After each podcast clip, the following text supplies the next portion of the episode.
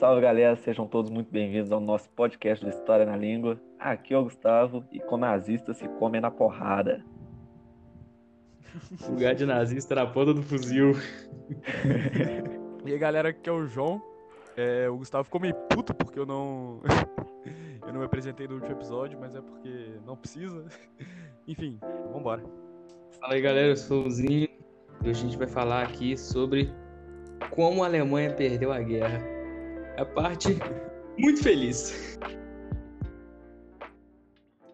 Cara, como o Zinho aí falou, a gente vai dar início aqui ao que seria o fim, é, o começo do fim, né? E pra falar disso a gente tem que falar da formação clássica dos aliados. No primeiro podcast a gente comentou sobre a formação do eixo, né? E nesse aqui a gente quer comentar sobre a formação clássica do- dos aliados.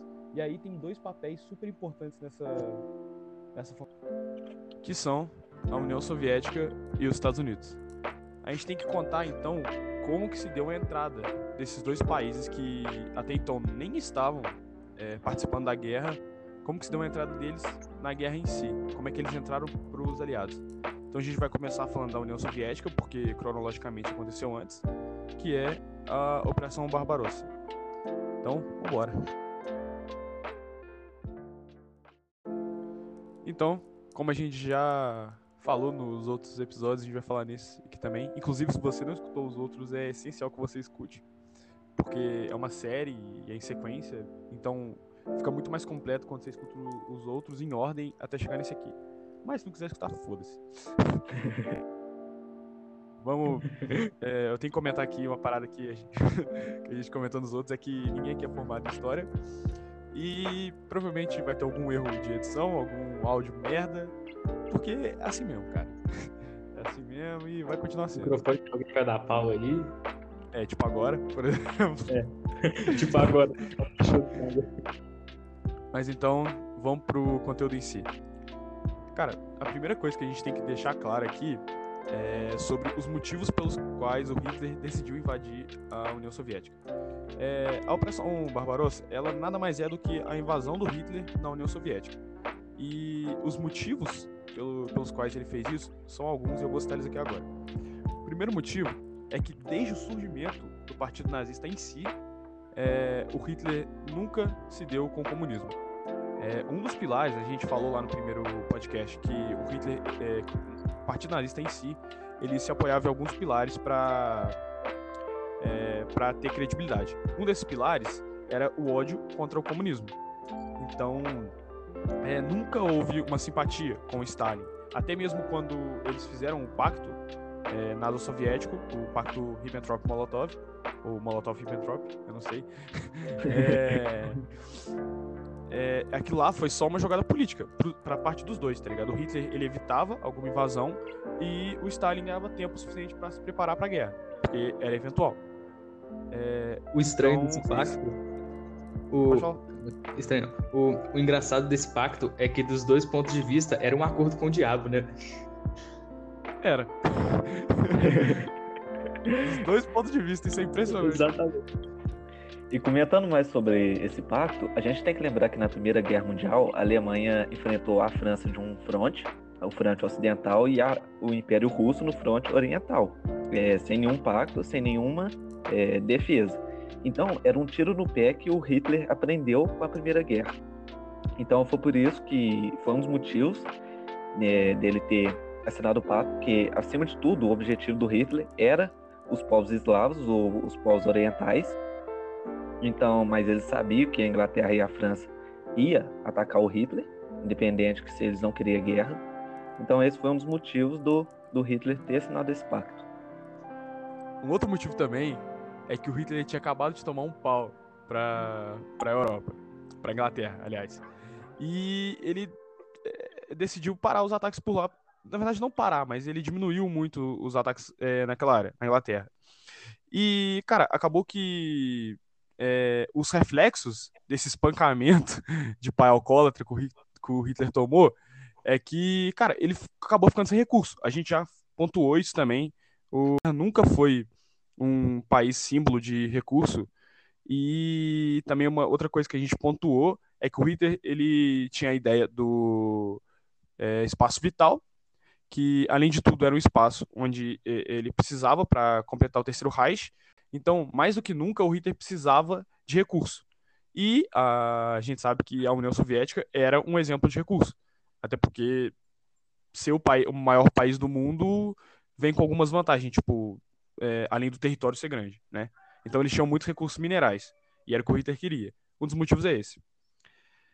É, então a gente pode só resumir é, esses motivos em o Hitler tá com medo de avançar para a Inglaterra, para o resto da Europa, e ele prefere é, mudar as tropas para o lado da União Soviética, porque além dele querer é, o espaço vital, dele querer a União Soviética para ele, é, ele também queria recursos minerais. E vamos combinar também que o Hitler era bem bipolar, cara. Do nada, é, você tá atacando a Inglaterra, e do nada, ah, vamos parar, vamos atacar a União Soviética. Tipo assim, foda-se, né?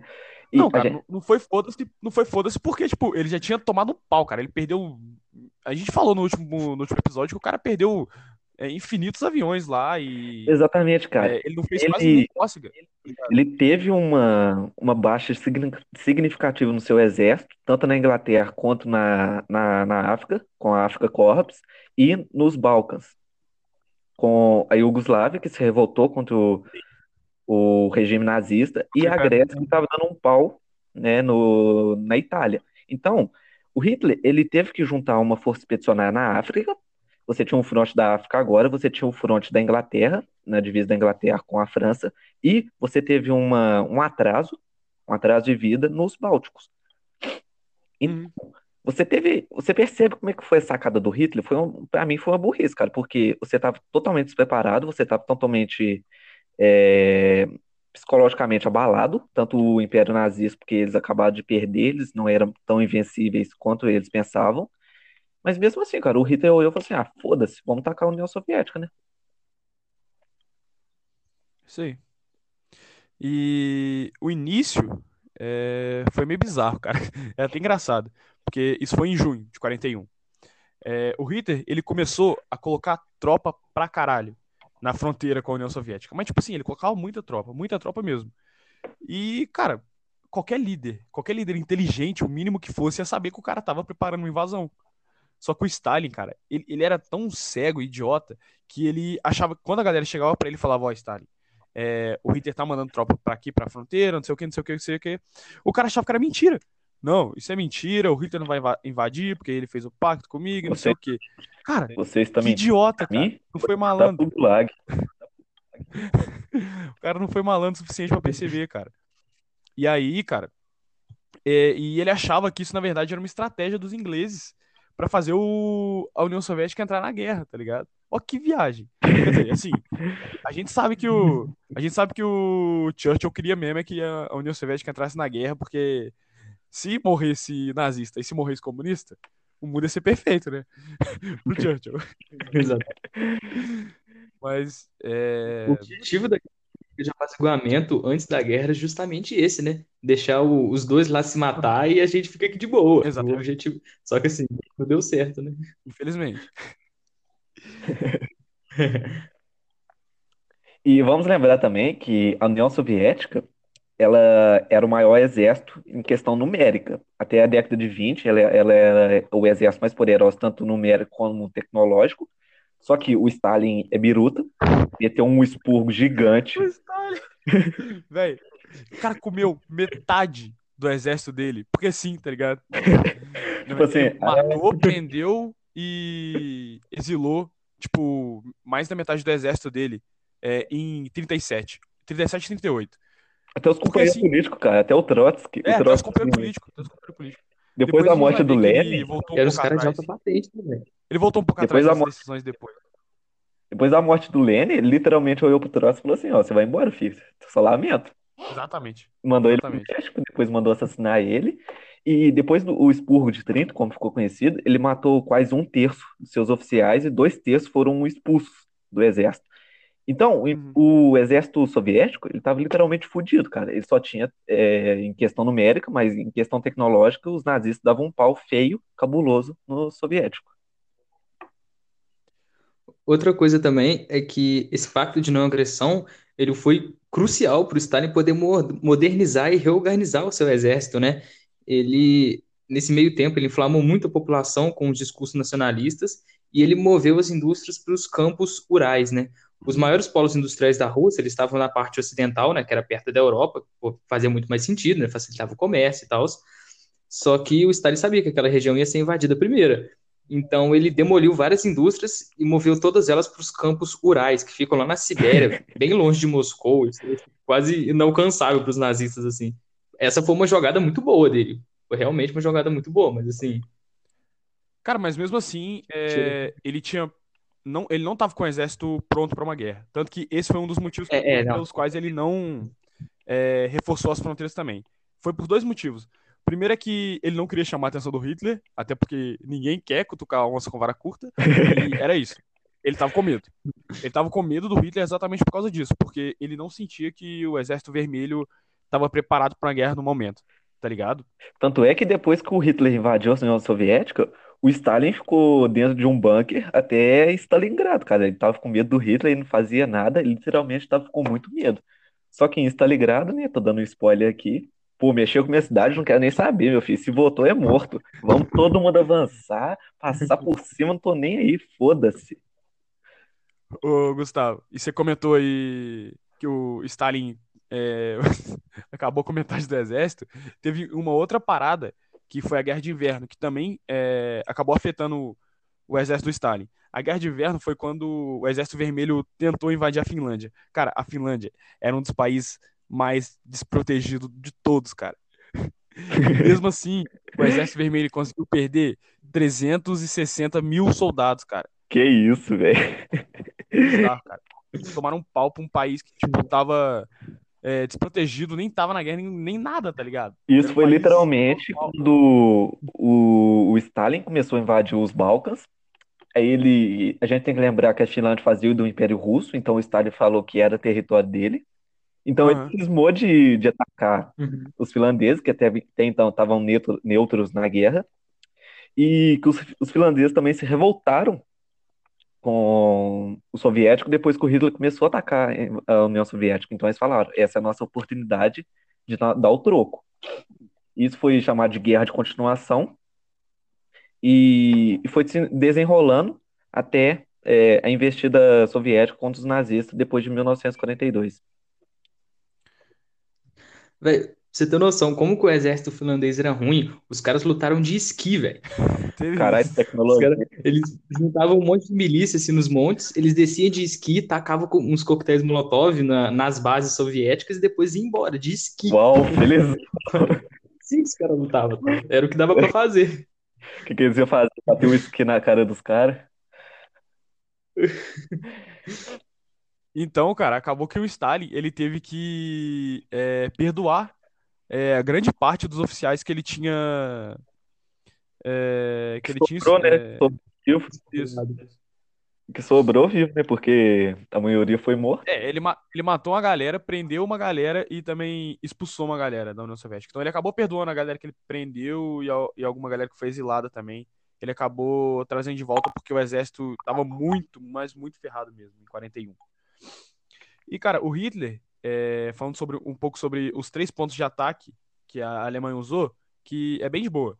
É, o Hitler, ele dividiu o- o- a operação Barbarossa em três pontos de ataque. O primeiro era o ponto do norte, é, que eles iam atacar nos centros industriais soviéticos, que era Leningrado, na época.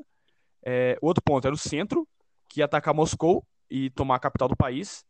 E no sul, que eles iam, ta- eles iam tomar Kiev primeiro e depois seguir até Stalingrado. Stalingrado, Não, é, além de ser. Aí eu vou te corrigir, porque o Hitler não tinha nenhum interesse em Stalingrado, cara. O objetivo dele era literalmente é, Leningrado, Moscou e Kiev. Eram só esses pontos, o espaço vital dele. Ah, é, é, é, pri- primeiramente era isso. Só que depois que era isso. o, É. Depois ele Só que o Hitler é muito neurótico.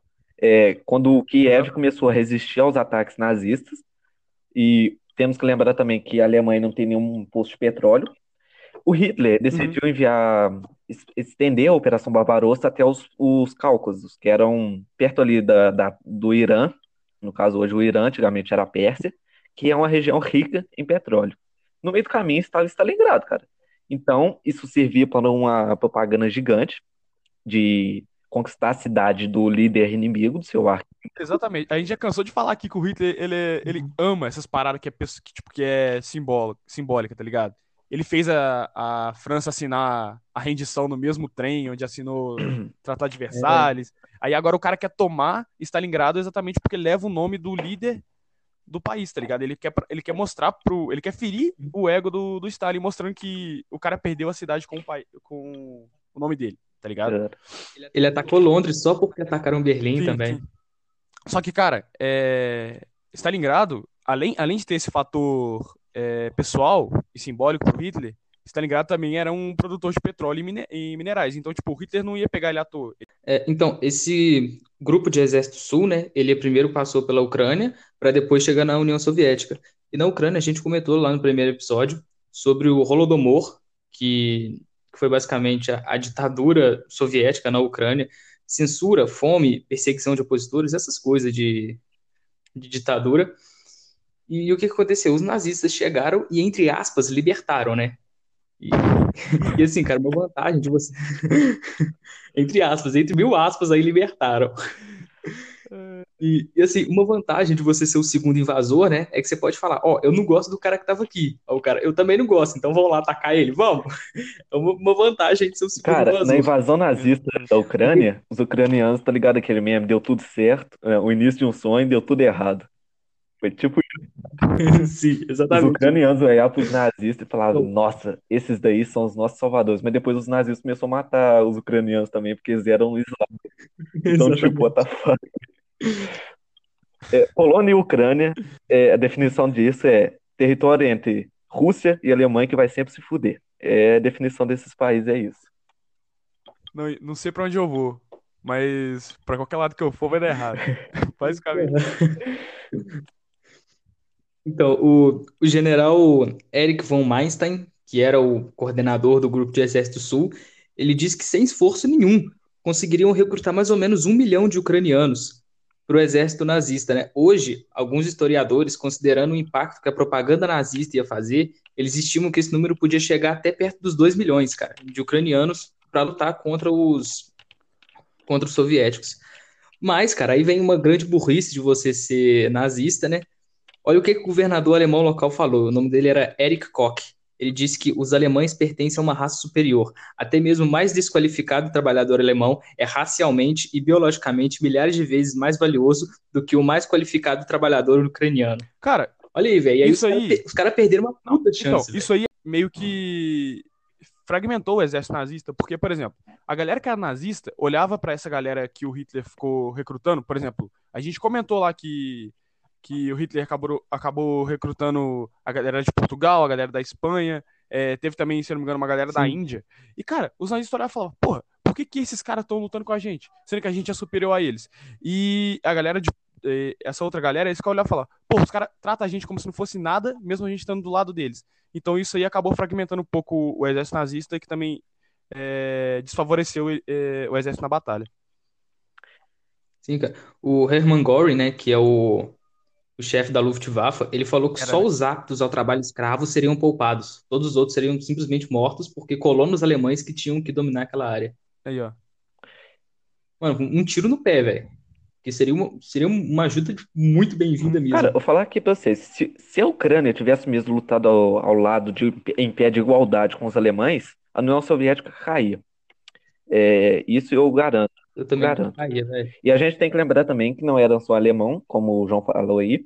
A gente tinha húngaros, romenos, búlgaros, italianos, espanhóis, portugueses e voluntários franceses, além da Bélgica, Holanda, Luxemburgo, Dinamarca e Noruega, né? Todos são voluntários. Tinha galera de todo lugar. Tinha galera de todo lugar do mundo, praticamente. Você tinha Iugoslávia, você tinha Grécia, você tinha da Argélia. Então, essa, essa parada recrutou mais de 4 milhões de homens e ficou conhecido como a Divisão Azul, que a gente falou no podcast anterior que, que a Espanha e São Paulo. Que o Brasil é, não enviou soldados para é, a invasão da, da União Soviética, visto que o Brasil claramente tinha uma posição favorável aos nazistas. Tanto é que na invasão da, da conquista da França, Getúlio Vargas, nosso grande Getúlio, enviou uma carta parabenizando o Hitler nas costas. Ninguém sabia disso na época, só foi descoberta na. Acho que foi em 1980 por aí, eu não tenho certeza. Caralho. Foi? Depois ele eles isso, cara, foi só depois da. Eu não sei se foi da ditadura militar, depois da. Esqueci o coisa, mas só sei que depois de um tempão que, que a carta foi descoberta e foi liberada ao público. A gente vai falar mais disso sobre isso no, no nosso podcast só sobre o Brasil na Segunda Guerra, Sobre a febre. que vai acontecer daqui, daqui para frente. Então, acompanhe. Agora vamos de fato pro, pro, pros ataques, para as investidas alemãs. Cara, no primeiro dia, é, o Exército Vermelho ele era tão precário que os caras foram pegos completamente de desprevenido, tá ligado? De surpresa. É, o Stalin não tava acreditando, né, que, que eles iam atacar, então, porra, foi molezinha pro Hitler, tá ligado? Eles não estavam nem esperando um ataque. É, E, cara, é bizarro, porque, de novo, o Stalin foi idiota. Ele foi acordado às 3 horas da manhã por algum oficial lá, alguém, algum assessor dele, sei lá, e avisando sobre os ataques, tá ligado? Só que o idiota não fez nada, tá ligado? Mandou É, ele não mandou uma ordem de contra-ataque. Ele não mandou uma ordem de contra-ataque. Sabe por quê? Ele tava achando que era só uma provocação nazista. Como que o cara acha que matar os meus soldados é só uma provocação, tá ligado? Oh, e com certeza o oficial foi pro Gulag. Por ter Com certeza. três Cara. Tá igual eu. Vou lá Foi toda hora. ele, pai dele, mãe dele, filho. E, cara, ele só foi dar, ele só foi dar ordem de contra-ataque às seis da manhã, velho. Lembrando que os ataques acon- aconteceram entre duas e três da manhã, tá ligado? Ou seja, imagina os caras só ficar tomando bala, sem poder fazer nada, basicamente. É... Cara, eles perderam só nisso. Só nessa, 2 mil nessa aviões no brincadeira primeiro aí. dia. 2 mil aviões. É... Isso. E, cara, os alemães, eles avançaram 50 quilômetros em um dia de batalha, tá ligado? É, eles estavam usando a Blitzkrieg, exatamente como eles fizeram na França. No segundo dia, cara, eles avançaram quase 150 quilômetros. E agora eu vou falar, tipo, cada parte que aconteceu. No norte, é, eles chegaram na Lituânia e sofreram fortes contra-ataques dos soviéticos. Só que, cara, não era bastante para impedir o avanço nazista, tá ligado?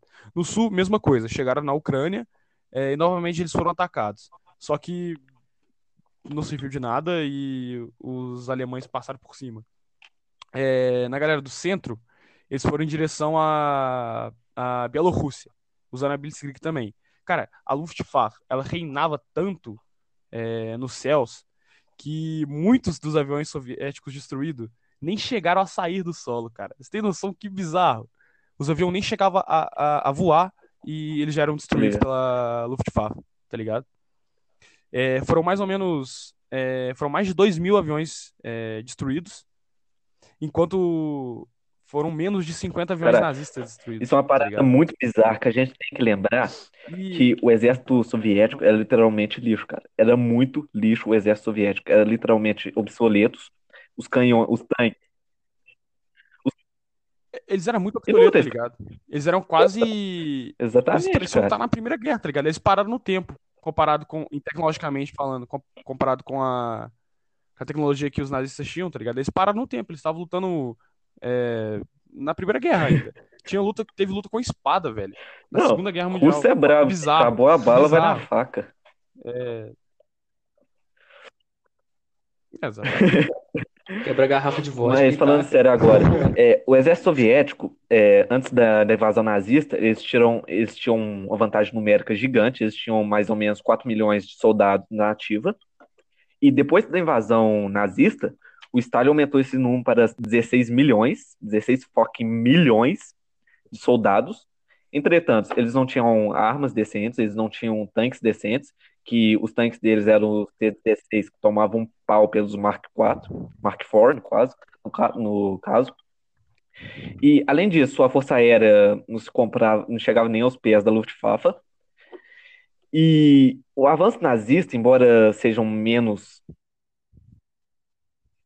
menos tecnológico, não, menos é, em questão numérica, a tecnologia eles, é, eles superavam e muito é, nas defesas soviéticas. Então isso foi um dos fatores principais para o avanço nazista.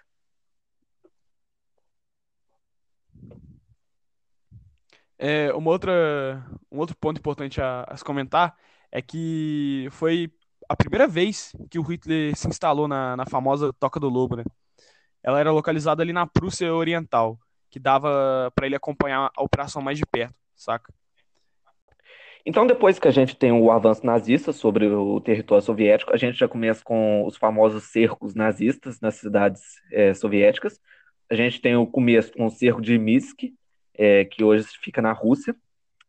E o cerco de Minsk é, trouxe uma grande derrota para os soviéticos. Eles perderam mais ou menos um milhão e meio de soldados, só nessa brincadeira aí.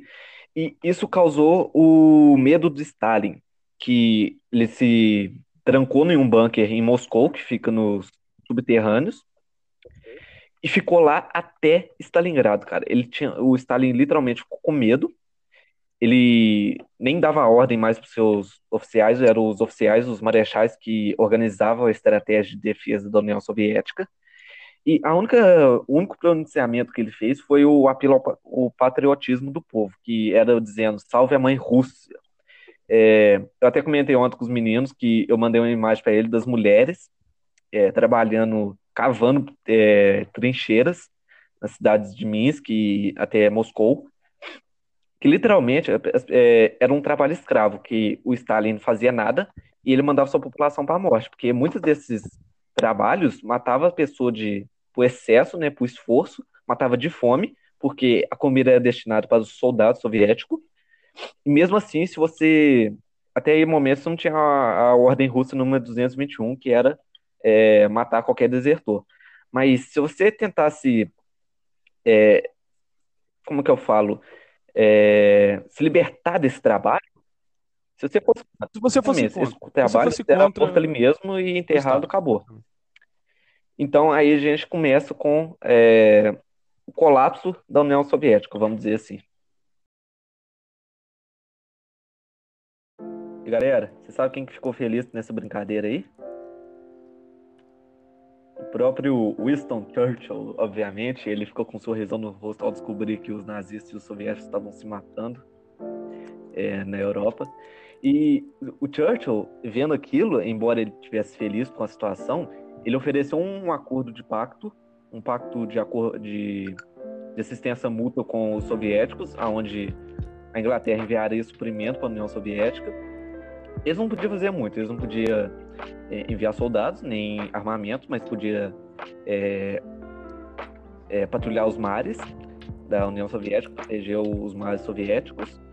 Mas isso foi um, um grande apoio aos soviéticos para que eles se conseguissem sobreviver ao ataque nazista, que foi graças ao, aos suprimentos britânicos. Não só isso, os Estados Unidos, embora não tivesse entrado na guerra ainda, enviaram bastante suprimentos, venderam bastante armas e suprimentos para a União Soviética, que também foi crucial para que eles sobrevivessem nessa parte.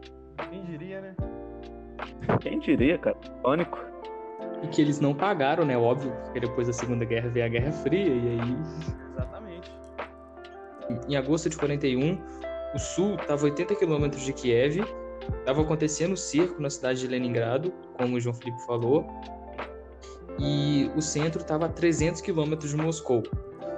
Mas aí, cara, o Hitler decide fazer uma grande cagada que hoje alguns historiadores consideram que foi uma decisão assertiva, mas na época os generais consideravam que não foi, e hoje eu também acho que não foi uma boa decisão. O Hitler decidiu que os panzers do centro deveriam parar e viajar para o sul, para ajudar a galera lá de Kiev, porque estava meio travado na Rússia o norte estava bem resolvido, o centro estava no caminho, mas o sul estava travado. Então o Hitler parou a galera do centro e mandou para o sul. O que, que, ele disse? Ele disse que não deveria haver avanço, é, avanço para Moscou antes que Kiev caísse. Teve um general, Heinz Guderian, a gente vai falar dele mais para frente, que ele se opôs a isso, mas o Hitler não cedeu. O Hitler disse que eles tinham que parar e viajar para o sul para proteger. Cara, os dois se encontraram em, a leste de Kiev, os dois que eu falo, a tropa do sul e do centro. se encontraram em Kiev só em setembro, cara. Isso atrasou mais de um mês. Fora que o Hitler tinha uma ideia de que é, a conquista do, do soviético seria no verão, porque o inverno e, a e o outono é um frio gelado pra caralho, literalmente.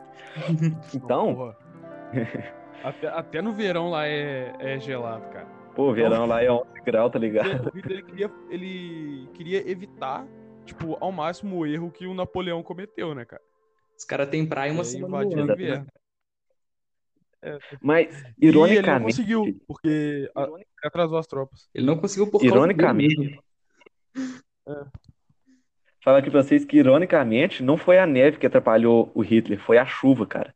Você, é, a União Soviética era gigante, não tinha uma infraestrutura, você não tinha asfalto nem estradas é, bem construídas, eram literalmente estradas de terra, barro.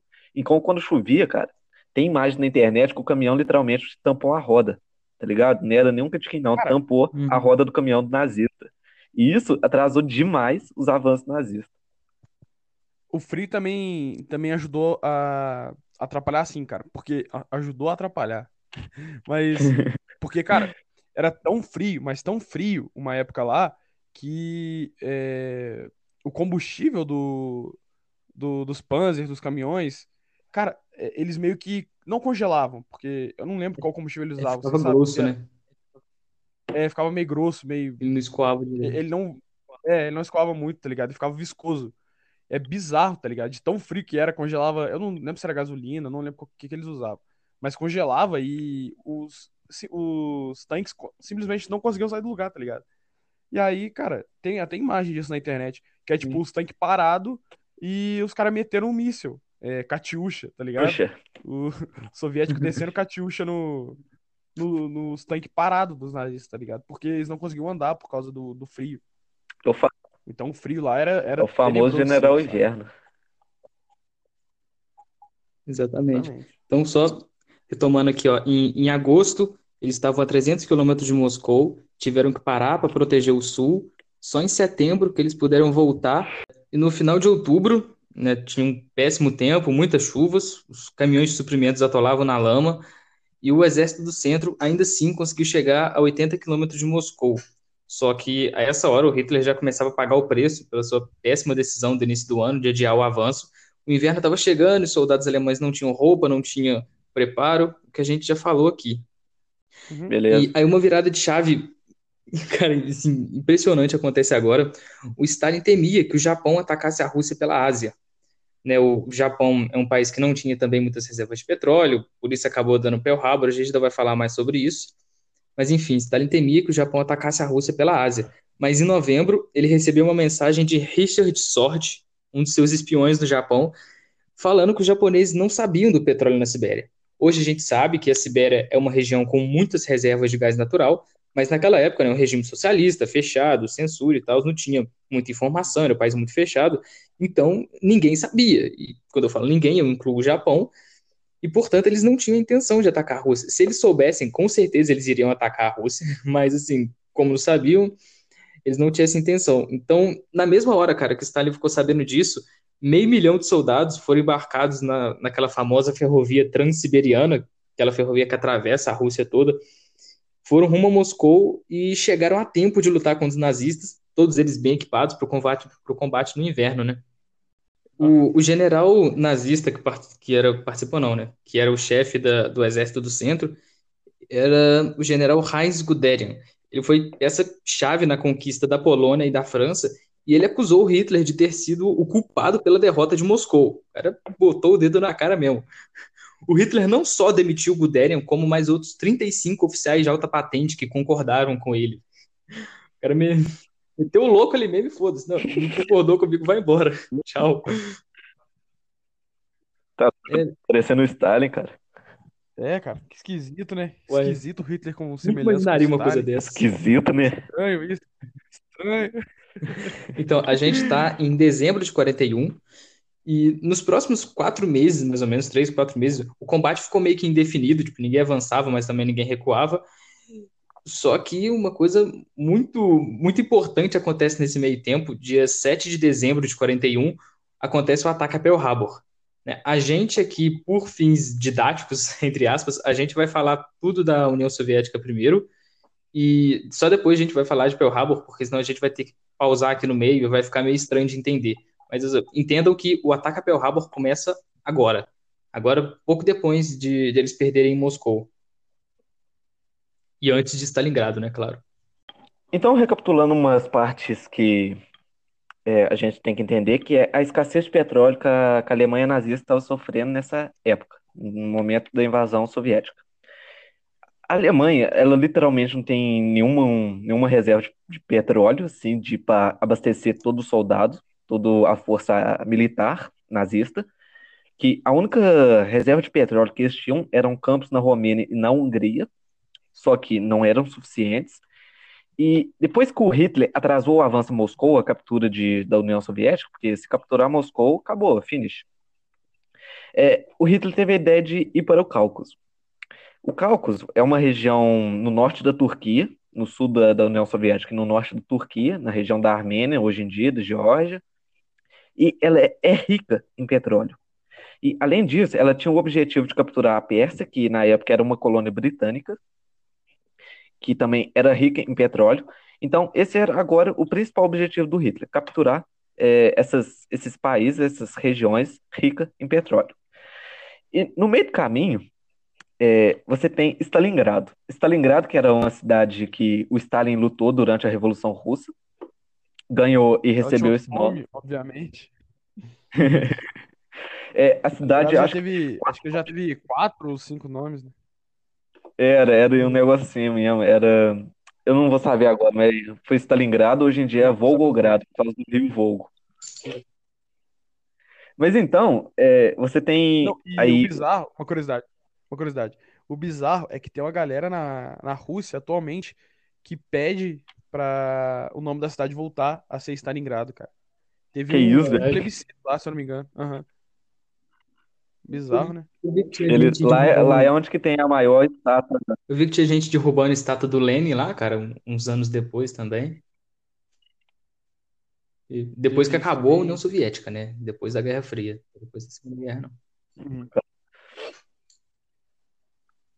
Mas enfim, faltando aqui, é, acho que lá tem a maior estátua não, é, não religiosa do mundo, tá ligado? 91 metros, é, simbolizando a mãe russa. Não sei se é lá ou é lá em Volgogrado ou em Moscou. O Hitler, ele achava, né, que a União Soviética era como se fosse uma, uma casa podre, né? Bastava você chutar a porta e tudo ia desmoronar na frente dele. O plano inici- inicial era conquistar a União Soviética em seis ou oito semanas. Assim, realmente, em pouquíssimo tempo, ele já tinha conquistado a Ucrânia, a Bielorrússia, a Polônia, os países bálticos e a parte ocidental da Rússia. Os soviéticos salvaram a capital Moscou quase que, que no último minuto, como a gente, como a gente viu. Mas a questão é que o inverno estava chegando e o seu exército precisava ser melhor abastecido. Como o Gustavo já falou, manter coming. O Gustavo falou, né, manter os suprimentos implicava no petróleo do Cáucaso. O Cáucaso é aquela região ali entre o Mar Cáspio e o Mar Negro. Aproximadamente 80% das reservas de petróleo do país vinham de lá. Então, assim, é uma região muito estratégica para a Rússia. E- só que, assim, no caminho tinha a cidade de Stalingrado. As margens ali do, do rio Volga, ela fazia parte da rota, da rota comercial soviética. Tipo, eles tiravam petróleo lá no sul e transportavam pelo rio. É, Só que a cidade de Stalingrado não era mais um importante polo industrial, tanto que falei no início do podcast hoje, a maioria das indústrias estavam nos campos rurais, bem para lá de Moscou. O mais importante mesmo é que a cidade levava Stalin no nome. Para quem não sabe, Grado é cidade em russo, então seria cidade de Stalin. E perder seria altamente vergonhoso para Stalin, né? Por motivos óbvios. Foi nessa cidade que ele lutou e venceu a Guerra Civil Russa. Sim, velho, tipo, a cidade ela não tinha nenhum efeito estratégico imediato para Hitler. Porque, cara, não era um importante polo industrial, não tinha uma reserva de petróleo, as reservas de petróleo era bem lá mais pro sul. Mas assim, cara, era um, era um bagulho assim, pessoal, né, velho? Exatamente, cara. Capturar a cidade de Stalingrado seria capturar o Stalin em pessoa, vamos dizer assim. Então, é, os dois lados tinham uma, uma forte propaganda, ainda mais os nazistas, que apelavam muito para esse ponto. E a propaganda que eles faziam em Stalingrado era o seguinte: os cidadãos, que em Stalingrado, até mesmo a, a população local começou a lutar contra os nazistas. É, de um lado, você tinha os nazistas falando que é, você, eles são comunistas, eles são eslavos, eles são povos inferiores, você tem que matar eles. Dos lados comunistas, os caras falam assim, ó, esse cara é um nazista filha da puta, você tem que matar ele ou ele vai te matar. Então, isso apelou muito para o sentimento patriótico do povo, que é, é, pegaram em armas é, na cidade de Stalingrado e começou a lutar contra os nazistas. Sim, o. Como é que é o nome dele? O chefe do Estado-Maior do Hitler, o general Franz Haunden, ele recomendou que o, ataque, que o ataque não fosse feito porque ele identificou que era uma armadilha de Stalin. O que, que o Hitler fez? Demitiu o cara de novo. Isso daí foi pro campo de concentração. Esse foi pro campo de concentração. Cara, porque assim, realmente tudo indicava que os alemães iam ganhar, cara. Eles não tinham não tinham perdido nada de não tinha tido nenhuma derrota relevante até agora na, no no front leste, né? Leste? É, no front leste. Então, tanto que nessa época o exército soviético ainda estava muito desorganizado. Ele vai conseguir se ajeitar depois dessa batalha de Stalingrado, que é hoje. Uma coisa que a gente esqueceu de comentar é sobre a bandeira da União Soviética, né, cara? Não sei se muita gente sabe o significado dos símbolos, mas o, o vermelho indica o sangue das revoluções, né?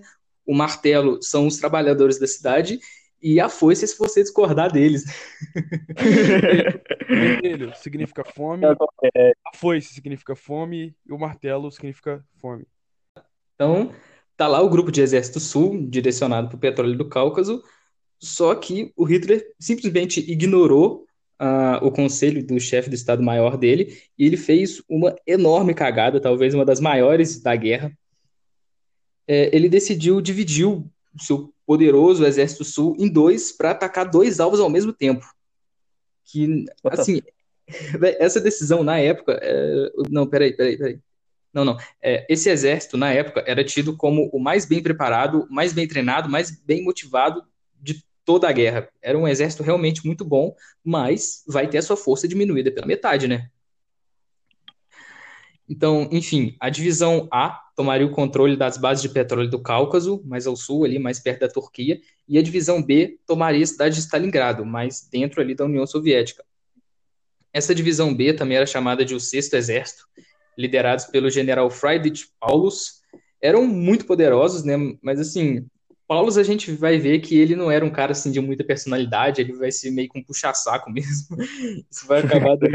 Porra, igual, Isso vai acabar sendo essencial metade, na frente. Metade da galera que tava lá, ou até mais da metade, era só um bando de puxa-saco. Às, às vezes o cara nem, nem era antissemita, tá ligado? Só tava lá porque sim, questão de status. Às vezes o cara nem é nazista, só tava falando isso pra É. sobreviver, tá ligado? Também. Sobreviver, talvez não, mas pra, pra Que ganhar não- poder, se status, fosse na- Teve por causa de concentração, cara. Isso faz com que a população alemã pareça que era toda nazista, porque se eles discordassem, eram pro campo de concentração igual os judeus. Outra cagada de Hitler. Ele estava insatisfeito com a moleza do grupo de exército A e mandou os panzers do norte do Cáucaso para o sul do Cáucaso. Depois ele ficou puto com a moleza do exército B e mandou os panzers voltarem para o norte, para o exército B. Mano, tipo, só pra gente ver como que tava Era na confuso, zona tá ligado? Era esse negócio. igual a gente falou no, no último podcast. É, em questão de qualidade, em questão de é, quantidade também, a, a Luftwaffe ela ia dar um pau na, na Força Aérea inglesa. Só que, cara, uma- por uma questão é, de organização, os caras tomaram um pau, tá ligado? Os caras perderam feio. Uhum. Então, isso novamente se repete, tá ligado? Pois é. Então, o Stalin ele já estava muito puto, porque essa altura várias cidades do seu território já tinham caído muito fácil, e ele apelou muito para aqueles discursos pré-revolução russa, discurso de patriotismo, lutar pela pátria, lutar pela terra natal, do ódio ao invasor. Cara, se liga no, se liga no, no hino da União Soviética para vocês terem noção. A união inquebrável das repúblicas livres, a grande Rússia reuniu-se para sempre, viva e criada pela vontade dos povos, unidos, poderosa União Soviética. É, cara. Um, Alô, editor, bota o hino aí. e um oferecimento Orlov, esse foi o hino da Rússia. Orlov patrocina nós. Cara, isso aí, isso aí lembra muito é, aquela parada até, até do Brasil, do ame ou deixo, tá ligado? Sim, sim. É, é basicamente isso, saca? Essa parada de forçar o nacionalismo até o ápice, tá ligado? Era basicamente isso que acontecia. Só que era aquela parada, tá ligado? Ou você lutava, ou você morria, tá ligado? O Gulag. E, É. e foi nessa época que o, o Stalin criou a Ordem Russa número 221, que eu vou simplificar aqui pra vocês. Todo mundo aqui já viu o Círculo de Fogo? Sim. Eu não. Já Peraí, viram, né? peraí, peraí. Círculo de Fogo. Os Do- filmes de robô gigante matando. Não, não. o Ah, Não. Que mané, é filme de robô gigante. É porque no Brasil traziram pra Círculo de Fogo, porra. Pacific Rim. É um filmaço, inclusive. É, o Círculo de Fogo é um, é um filme, eu não sei de qual que é o diretor, eu não manjo de cinema, mas é um filme que retrata a Batalha de Stalingrado. E lá eles retratam muito bem essa ordem russa número 221, que ficava um oficial com, como é que chama, cara? Aqueles alto-falante, ficava com alto-falante na mão, é, os soldados indo avançando sem proteção e dois retardados com a metralhadora atrás. O soldado, o oficial falava: é, avancem pelo, pela glória de nossa nação. Os desertores serão fuzilados pelos nossos soldados. Tipo assim, cara. Então, ou você ia pra morte pelo lado dos nazistas, ou você era morto pelos próprios companheiros. Essa que é uma parada bizarra. Que você tem. Você despertou um sentimento no cara de, é, de nervoso. Não é nervoso que eu queria falar, é uma palavra de. Cara, é medo, tá ligado? É, Medo, exatamente. É, o cara tá apavorado, cara. Ou ele vai, ele vai morrer de qualquer jeito, tá ligado? Ou ele morre tentando, ou ele morre de graça. Então, isso abalou muito o psicológico dos nazistas. Os caras, falaram, caralho, Rússia é brabo. Porque vamos combinar que Rússia é muito brabo. Mas, na real, o- a população é, da União Soviética, elas estavam é, com medo. Literalmente com medo de morrer. Eles não tinham muito o que fazer. Ou eles lutavam, ou eles morriam. E isso é uma parada que mexeu muito na guerra. com certeza, né? E uma tentativa, assim, totalmente desesperada, a população civil mesmo, mulheres e crianças, eles começaram a cavar fossas antitanques é, para tentar, assim, dar uma parada neles, ajudados pelaquela decisão do Hitler de mandar os panzers para o sul e depois voltar com eles para o norte. Isso deu eles umas duas semanas a mais. Eles também sujaram fontes de água e queimaram propriedades ou plantações, qualquer coisa que pudesse ser útil ao exército alemão, criando uma paisagem totalmente arrasada. Isso ficou conhecido como política da terra arrasada. Assim, os nazistas, eles geralmente eles vinham na Blitzkrieg, né, conquistavam a cidade e usavam os suprimentos que já estavam ali na cidade. Só que a partir daí eles começaram a conquistar as cidades, mas chegou lá e já estava tudo fodido, já não tinha mais nada para pegar, sabe?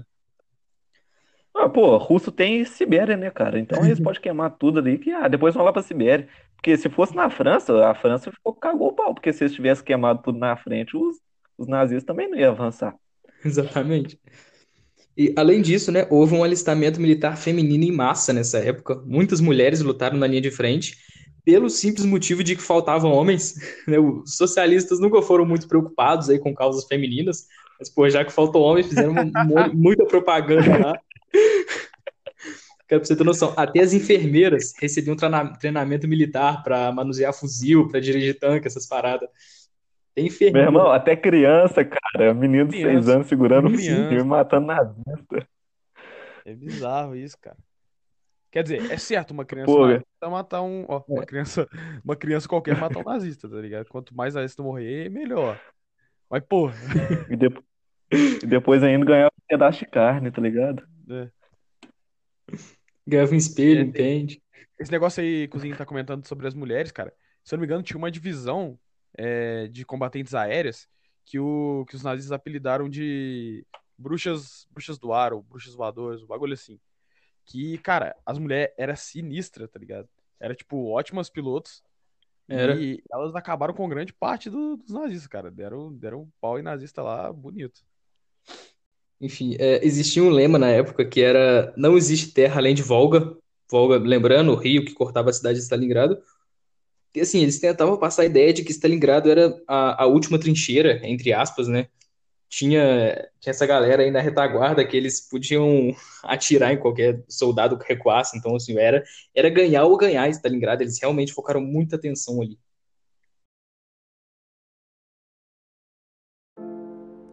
Então, o ataque a Stalingrado acontece de fato mesmo só em junho de 42 e ele veio pelo ar, né, com a Luftwaffe. Então, meio que não adiantou muita coisa eles cavar a fossa antitanque.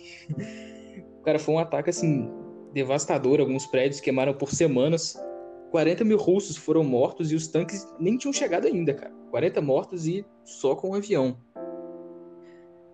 Aqui vem uma parte muito importante que vai mudar, vai mudar a história do conflito. Cara, na verdade, os escombros eram tanto que os blindados nem poderiam andar por ali, cara. Tipo assim, era tanto, tanto, tanto lixo amontoado, tanto escombro, que os tanques não conseguiram entrar na cidade.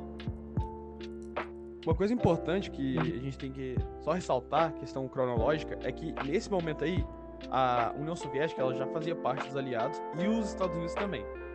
Só para só pra deixar claro, porque isso acontece depois de Pearl Harbor. Mas como o Zinho falou... Sim, é, Pearl Harbor é é. Pearl Harbor é dezembro de 41, isso é junho de 42. A gente tá, tá pulando assim, só porque a gente já deu uma puta introdução da, de Stalingrado, então se a gente seguir a, a ordem cronológica fica meio, meio desconexo. Então, depois desse, desse ataque aéreo, o general Chuikov entra no comando e ele muda completamente a moral do exército russo.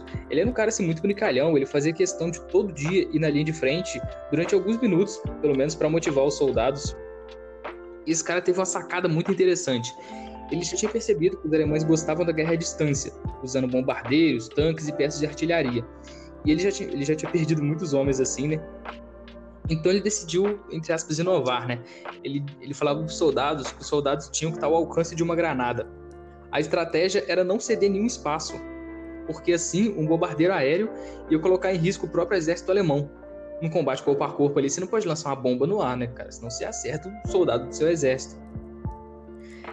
É, essa estratégia não apenas neutraliza a melhor vantagem do sexto exército, como marca o início de uma nova era na guerra urbana, né? Que é a guerra urbana, que é o combate brutal a queima-roupa aí. Cara, foi é, assim. Foram, foram as batalhas mais violentas da, da Segunda Guerra, cara. Igual quando a gente já tava comentando ali que tinha espada e os caralho, não é caô não, velho. Nessa época aí, o nego lutava com o que tinha na mão, saca? Era. Cara, era tem relato de. Tem relato de, de, da população mordendo os nazistas, cara. Canibalismo, tá ligado? É muito. É muito bizarro isso. Tipo, eles é, ficavam atrás de uma porta quando os nazistas entravam, eles mordiam o pescoço e arrancavam o pedaço. Caralho, tipo zumbi assim. É tipo zumbi, tipo vampirão, cara. Só que o vampirão não só morre, né? Mas eles arrancavam pedaço, tá ligado? Arrancava pedaço do pescoço. Caralho, que bizarro. Cara, essas, essas guerras aí, cara, elas eram bem Primeira Guerra Mundial, cara. Até menos, tá ligado? Meio medieval até. É. Porra, Barco bizarro. Os alemães chamavam ela de, de Rattenkrieg, que é a Guerra dos Ratos, né? Cara, realmente foi uma guerra muito suja. Eles lutaram no meio de escombros, de porões, de túneis. Às vezes, uma mesma casa tinha cômodos ou andares ocupados por nazistas, enquanto outras partes da mesma casa eram ocupadas por russos. Cara. Caralho. Que bagulho. Tipo, sem noção, velho. Teve guerra em esgoto. Nossa, teve, teve de tudo nessa guerra aí. É, uma coisa que é importante a gente citar aqui, virou ficou conhecido como a praga de Stalingrado foram os snipers, né? Os snipers atuaram em praticamente todas as batalhas aí que a gente viu, só que o general Chukov percebeu o quão importante eles eram nesse tipo de paisagem. Aqui a gente vou dar um destaque aqui para Vasily Zaitsev, o maior atirador de elite de todos os tempos. Ele chegou a matar 225 soldados alemães, Porra. dos quais 11 deles eram 11 desses eram atiradores furtivos enviados especificamente para caçar ele, cara. Caralho. Cara, brabo demais. Isso na vida real. Eu tô custando matar 10 caras numa partida do Warzone. Exatamente. Bolado. Mano, pega um estilingue aí, bota um monte de latinha. Você não consegue acertar tudo, cara. O cara matou mais de 200.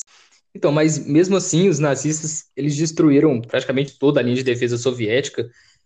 Cara, tem uma estimativa muito louca. Um soldado soviético em combate dentro da cidade durava cerca de 24 horas. Pra vocês terem noção. Nossa. Os caras eram uma máquina de minha carne. Os caras os cara viviam, tipo, a idade de uma mosca, tá ligado? Exatamente. Tiveram alguns confrontos até piores, como o do Monte Mamayev Kurgan. É era o único ponto elevado da cidade, por isso era altamente disputado.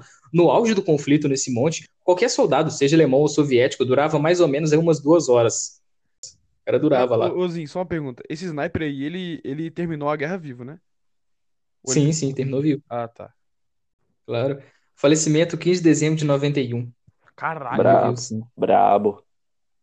Ainda matou Estados Unidos. Americano. Se bobear, matou mesmo. Capaz mesmo, cara. Mano, o, o Exército Vermelho era claramente mal treinado e despreparado. Houveram casos onde os soldados desembarcavam em duplas, com um fuzil pros dois. Um segura, o Era outro, só em guerra. É porque Ui. um ia na mão, velho. um segura e o outro atira, tá ligado? Que merda. É, Mano, houveram até casos de civis, né, recém-ali- recém-alistados, que eles pegavam pá, foice, o que tinha. O Gustavo contou o negócio das mordidas aí. Teve um oficial alemão, a gente não sabe de quem foi essa frase, ele falou que o avanço era medido em corpos e não em metros, em corpos, né? Não em metros. Bagulho pesadíssimo, cara. Doideira. Então, até agora, tudo indicava que os alemães iam conseguir conquistar a cidade, é, apesar de todas as adversidades, aí corria tudo bem, mas, cara, exatamente aqui, com 90% da cidade ocupada pelos nazistas, que o jogo vira porque começa o inverno. Cara, então, assim, a gente vê se aquelas decisões do Hitler não tivessem tido. Se o Hitler não tivesse tomado aquelas decisões erradas, talvez o negócio seria diferente aqui.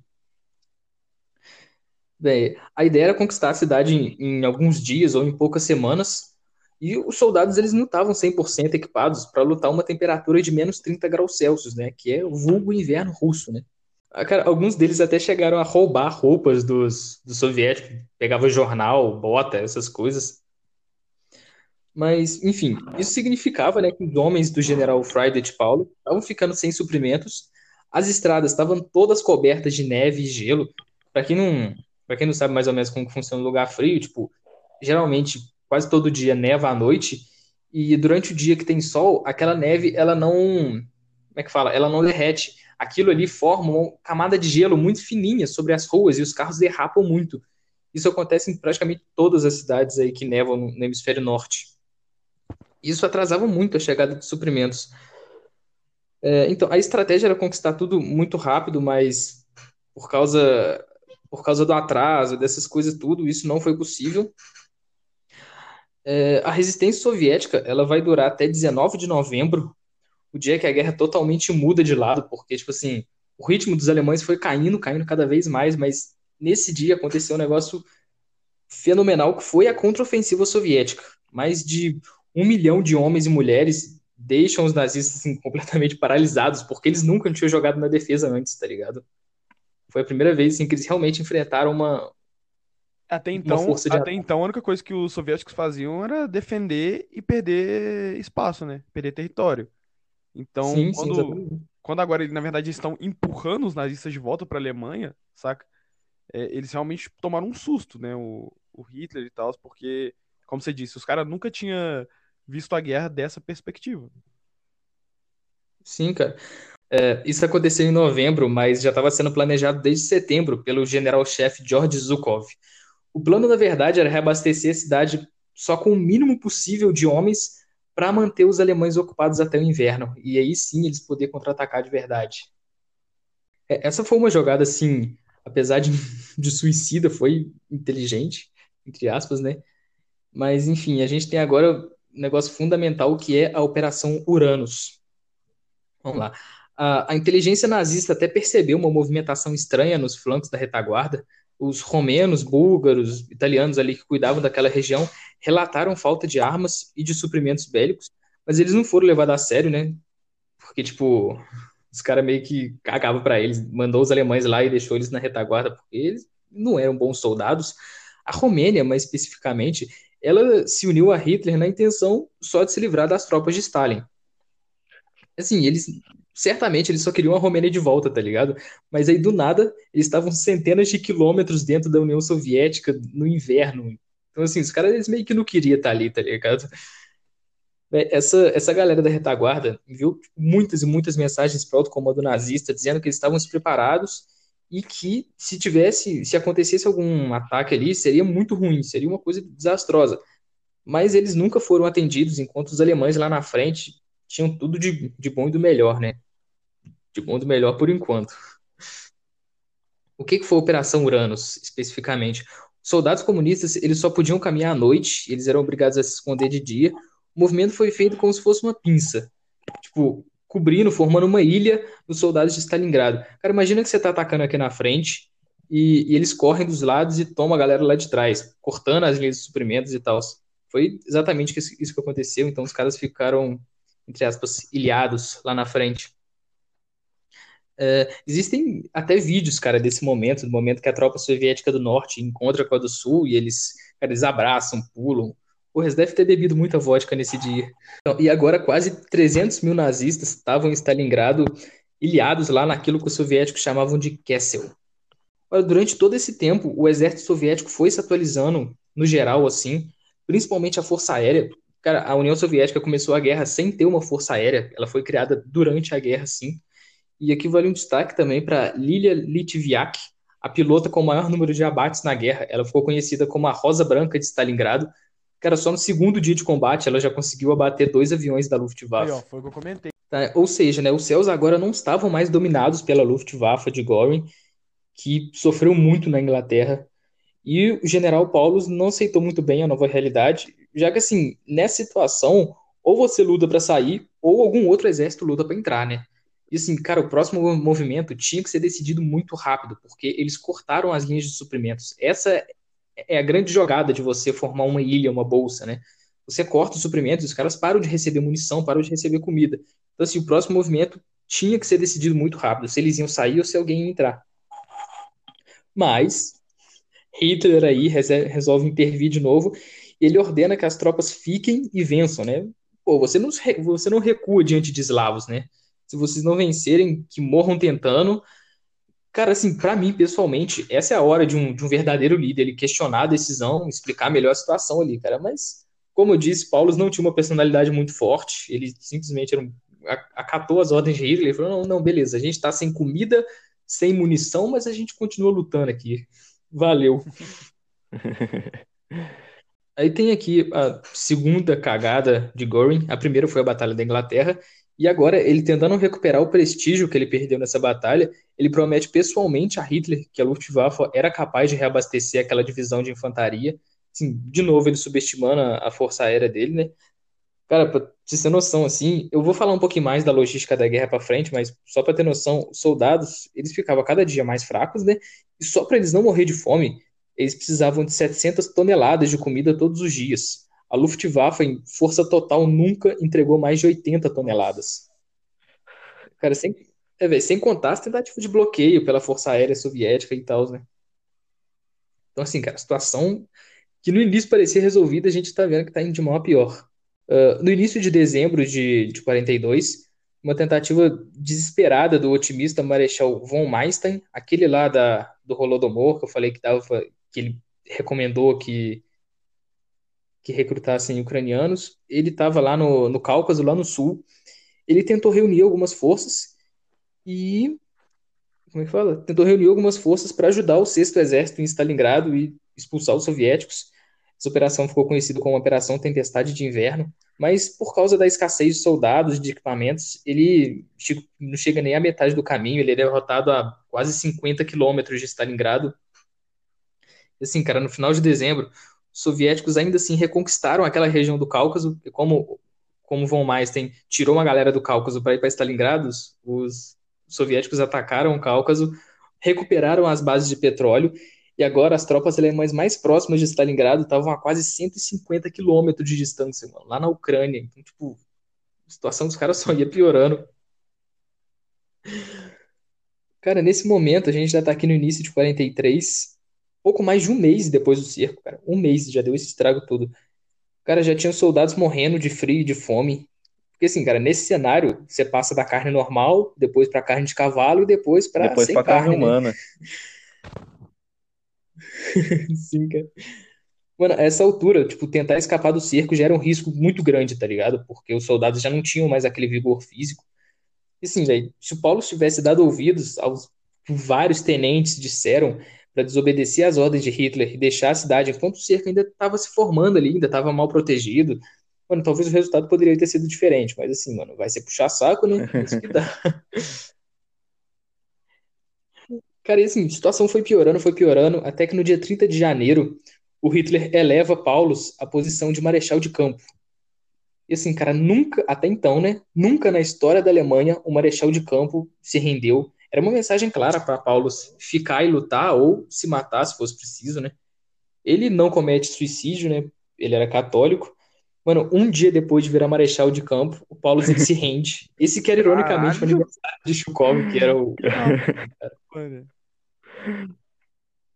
Pois, mano, na última mensagem enviada para a Alemanha, ele escreve Vida longa à Alemanha. Ele propositalmente esconde o raio Hitler. Mano, a raiva cara isso, ficou, velho. cara. Mas e o que aconteceu com ele? Uai, ele foi pra um gulag, Ah, né? tá. Enquanto isso, cara, na Alemanha, o Joseph Goebbels, aquele lá que foi o, que é a inspiração do Roberto Alvim, é, então, cara, ele divulga que foi uma vitória heróica do Sexto Exército, que eles lutaram até a última gota de sangue e tal, e a população não fica sabendo dessa derrota. Dos 800 mil soldados do eixo que foram ilhados, um, um pouco mais de, de 90 mil ainda pelo menos conseguia respirar, né? Desses de 90 mil que se renderam, menos de 5 mil conseguiram voltar para a Alemanha depois de muitos anos de prisão nos gulags. Cara, o resultado final dessa batalha aí, 800 mil do eixo foram mortos e um milhão de soviéticos foram mortos. E- Cara, só nessa batalha morreram mais russos do que soldados americanos e ingleses em toda a guerra. Caralho. Foi a, a batalha mais da guerra. Muito foda. Cara, é, quatro a cada cinco soldados alemães mortos na guerra morreram justamente na frente leste, somando Stalingrado e as outras batalhas que Caralho. aconteceram aí. Russo, Cara, esse é o dado mais russo foda. é brabo, filho. Russo é brabo. Russo é pé na ponta e tapa na cara. Soviético jantou, jantou. Tem até o, o assim, eu não sei se você vai lembrar daquele, daquele Oi. mapa que o Mauro, nosso professor de história, colocava, que era tipo assim, a Alemanha, é, o território alemão antes de invadir a União Soviética, o território alemão depois de invadir a União Soviética. Aí só mostra aquela bandeira enorme da União Soviética chegando assim pra Alemanha, engolindo, tipo literalmente engolindo a- né? É, o exército alemão. É bizarro, velho. Eu lembro, eu lembro. Cara, esse aqui é o mais foda que tem, mano. 20% dos homens russos nascidos em 23 sobreviveram à guerra. Em Stalingrado eles tinham aí 19 ou 20 anos. Caralho. Isso. Mano, olha, olha isso. isso, velho. Isso 20% é bizarro, velho.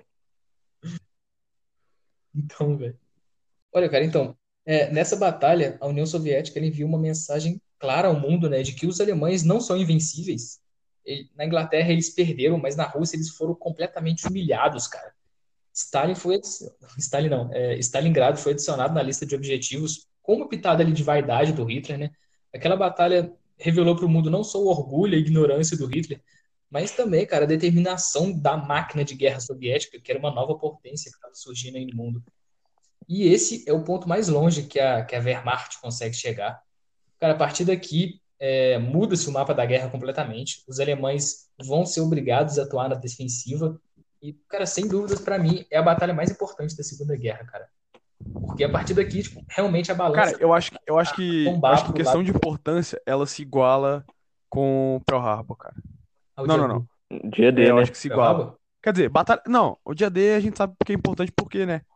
É o dia D. Mas tô falando, na, na questão de, tipo, de ter virado a chave na guerra, de ter mudado tudo, eu considero essa e Pearl Harbor, porque Pearl Harbor foi porque os Estados Unidos entrou na guerra.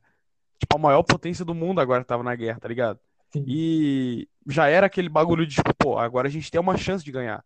E quando os soviéticos engolem a Alemanha, é, tipo, esse, essa, essa questão da chance, ela aumenta cada vez mais, saca? Então, considerar as dois, as duas as mais importantes, cara. Pra mim foi quando o Brasil declarou guerra aos alemães. Os alemães ficou com o cu na mão. Ah, ficou. Cara, a gente- eu falei muito aqui da, da questão da, da Bolsa de Stalingrado, né? O cerco de Stalingrado, tem vários nomes. E, cara, não ficou claro como era importante os suprimentos na guerra, vou só falar um pouquinho aqui. Porque, assim, cara, enviar o soldado pra guerra não é simplesmente você entregar a arma para um homem e despachar o cara, mano. O reforço, o reforço não, o, o esforço na logística da, da, re- o caralho, o esforço na logística da retaguarda é colossal. Eu puxei um- uns dados aqui do exército americano, porque eles são mais acessíveis, mas, porra, um homem adulto come a mesma quantidade de comida em qualquer lugar do mundo. né? Então, cara, e uma conta simples, um homem adulto come de 600 a 800 gramas de comida por dia. Proteína, 2 mil calorias, aqueles negócios lá. Então, cara, só que assim, a gente tem que considerar o peso das latas e das caixas. Então, um soldado, ele consumia de 1.000 a 1.200 gramas de comida, mais 700 a 800 gramas de água, resultando em 2 quilos de provisões por dia, só para não morrer de fome. Então, se a gente fizer uma estimativa aí, cara, no auge da guerra, os americanos tinham 2 milhões de soldados na Europa e no Pacífico, né? Cara, então 2 milhões de soldados, cada soldado é, precisa de 2 quilos por dia. Então, cara, eram 4 milhões de quilos ou 4 mil toneladas de água. Tudo isso só para o exército não morrer de fome. Matemática na Cara, língua. era um esforço assim. Na verdade, é bem mais complexa, né? Porque o objetivo de um exército não é alimentar homens, eles precisam de ferramentas para lutar. Então, a gente também tem que considerar o peso das munições de artilharia e munições blindados, das bombas lançadas pelos aviões, tudo mais. Então, assim, finalmente nessa conta toda, comida, munição, roupa para verão e inverno, medicamentos, materiais de construção, combustível, peças sobressalentes de reposição para veículos, cada combatente americano exigia por dia mais ou menos 200 quilos de suprimentos por dia para cada pessoa. Cara, é muita coisa. Sim, 90, em 95, então, em 45, né, os Estados Unidos tinham 2 milhões aí, mais ou menos, espalhados pelo mundo. Então, cara, por dia, só para que eles pudessem combater com eficiência, era necessário 40 milhões de, ton de, de toneladas de suprimentos. É um esforço, cara, colossal. Essa questão da logística é uma coisa que eu vejo quase ninguém comentar sobre isso, mas, cara, é muito importante, muito importante mesmo. A gente viu como isso foi essencial aqui na, aqui na Batalha de Stalingrado. É, tipo, é meio difícil ter noção de o que é 40 mil toneladas de suprimentos por dia, né? Muitas vezes em, em estradas lamacentas, neve, debaixo, ou debaixo de sol, né? Com muita frequência debaixo de fogo inimigo. É, pegando o caminhão base dos Estados Unidos, o Studebaker, o S6, a gente chega a um número de aproximadamente 16 mil caminhões por dia, indo e vindo na frente de combate. Cara, e assim, isso não garante a vitória, né? Isso é só para os caras poder lutar. Bom, galera, chegamos ao fim de mais um podcast. Agradeço a todos que chegaram até aqui, escutaram com muita paciência e interesse. Né? A gente fica muito feliz é, de vocês se interessarem pelo nosso podcast. É, segue a gente lá no Instagram, arroba História na Língua, tem muito conteúdo bacana lá para vocês. E é isso, valeu. Então é isso, né, galera? É, como muita gente já deve saber, as maiores potências da Segunda Guerra são a Alemanha, os Estados Unidos e a União Soviética, e hoje a gente viu a entrada de dois deles, então agora a balança começa a pender para o lado das potências do eixo e a coisa começa a ficar interessante. Enfim, galera, eu agradeço todo mundo que vem dando um ótimo feedback aí, é, surpreendendo a gente cada vez mais. Não pare de acompanhar, porque agora vai começar a ficar do caralho, de verdade. Agora que começa o, o filé mignon da guerra. É aqui A agora. guerra. O milhão da matéria. O cara pegou a referência.